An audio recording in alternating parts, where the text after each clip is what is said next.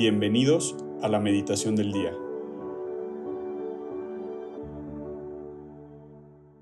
En el nombre del Padre y del Hijo y del Espíritu Santo. Amén. Ven Espíritu Santo, llena los corazones de tus fieles y enciende en ellos el fuego de tu amor. Envía, Señor, tu Espíritu Creador y se renovará la faz de la tierra. Oremos. Oh Dios, que has iluminado los corazones de tus hijos con la luz del Espíritu Santo, Haznos dóciles a sus inspiraciones para gustar siempre el bien y gozar de sus consuelos. Por Cristo nuestro Señor. Amén. Señor, ven, acompáñanos hoy en nuestra oración, en nuestro día. Espíritu Santo, tú que eres el que sabes rezar, tú que pides con gemidos inefables desde nuestro corazón, ayúdanos a entender lo que significa la confianza y aprender a hacer vida nuestra confianza en ti. Virgencita que siempre nos acompañas, ayúdanos a rezar, acompáñanos, en nuestra Madre y Maestra en este día de oración y quédate con nosotros siempre. Hoy es lunes 19 de diciembre y el Evangelio que vamos a usar para rezar se encuentra en Lucas 1 del 5 al 25. En los días de Herodes, rey de Judea, había un sacerdote de nombre Zacarías, del turno de Abías, casado con una descendiente de Aarón, cuyo nombre era Isabel. Los dos eran justos ante Dios y caminaban sin falta según los mandamientos y leyes del Señor. No tenían hijos porque Isabel era estéril, y los dos eran de edad avanzada. Una vez que Zacarías oficiaba delante de Dios con el grupo de su turno, según la costumbre de los sacerdotes, le tocó en suerte a él entrar en el santuario del Señor a ofrecer el incienso. La muchedumbre del pueblo estaba afuera rezando durante la ofrenda del incienso. Y se le apareció el ángel del Señor de pie a la derecha del altar del incienso. Al verlo, Zacarías se sobresaltó y quedó sobrecogido de temor. Pero el ángel le dijo, no temas, Zacarías, porque tu ruego ha sido escuchado. Tu mujer Isabel dará un hijo y le pondrá por nombre Juan. Te llenarás de alegría y gozo, y muchos se alegrarán de su nacimiento, pues será grande a los ojos del Señor. No beberá vino ni licor, estará lleno del Espíritu Santo, llena el vientre materno y convertirá muchos hijos de Israel al Señor, su Dios irá delante del Señor con el espíritu y poder de Elías para convertir los corazones de los padres hacia los hijos y a los desobedientes a la sensatez de los justos, para preparar al Señor un pueblo bien dispuesto. Zacarías replicó al ángel, ¿Cómo estaré seguro de eso? Porque yo soy viejo y mi mujer es de edad avanzada. Respondiendo el ángel le dijo, Yo soy Gabriel, que sirvo en presencia de Dios.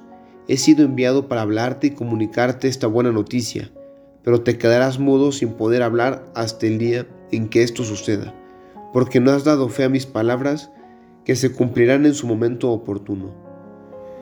El pueblo estaba guardando a Zacarías, se sorprendió de que tardase tanto en el santuario.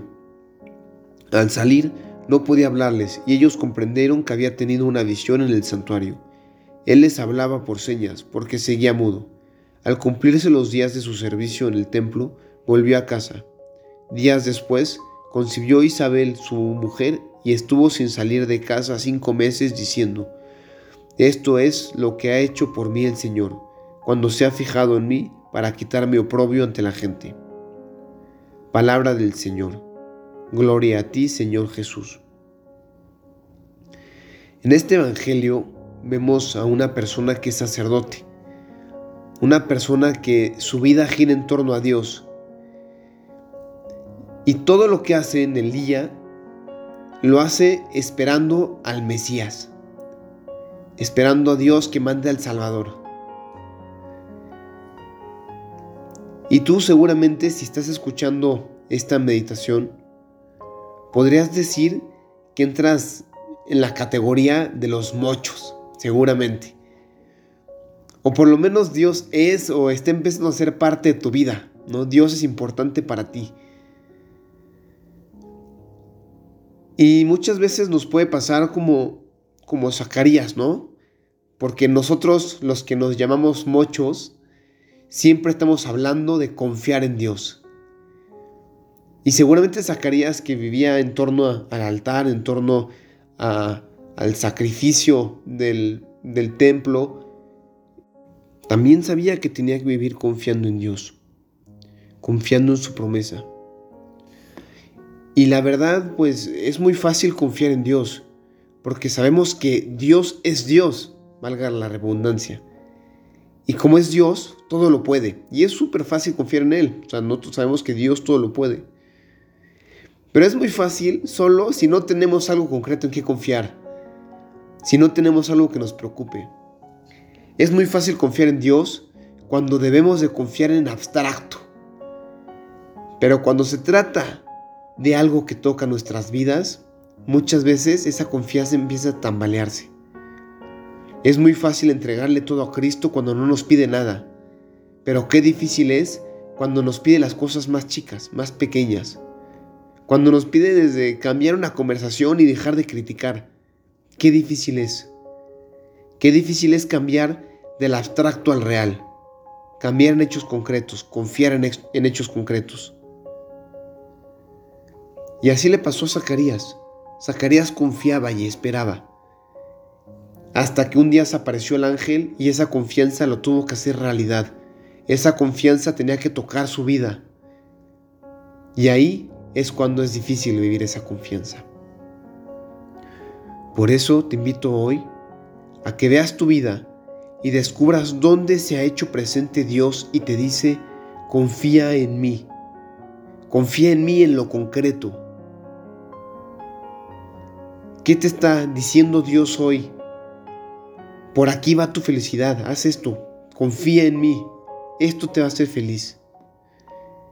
Te invito a que descubras como Zacarías, que hoy Dios está tocando tu vida y haz un acto de confianza y dile, hoy que estás en oración, Jesús, en ti confío. Y díselo con todo tu corazón. Y pregúntate si ese acto de confianza se debe traducir en obras. Jesús, en ti confío y por eso voy a hacer esto que me pides.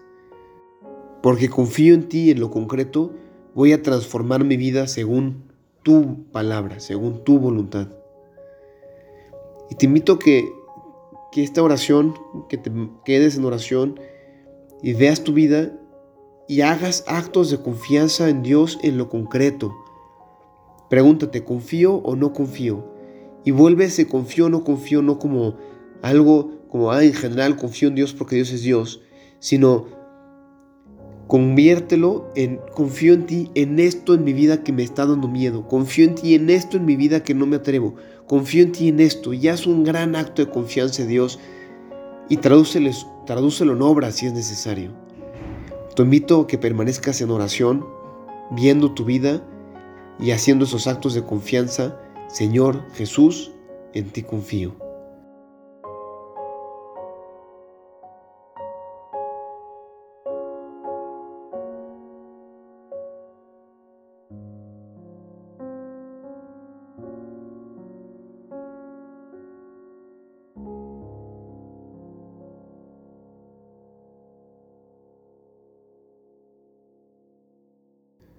Te damos gracias, Señor, por todos tus beneficios a ti que vives y reinas por los siglos de los siglos. Amén.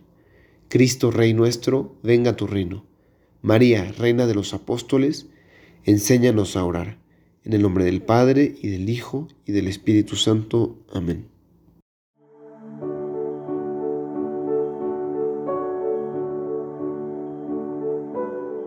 Mantengámonos atentos a la voz de Dios en este día y permitámosle que Él guíe nuestra vida.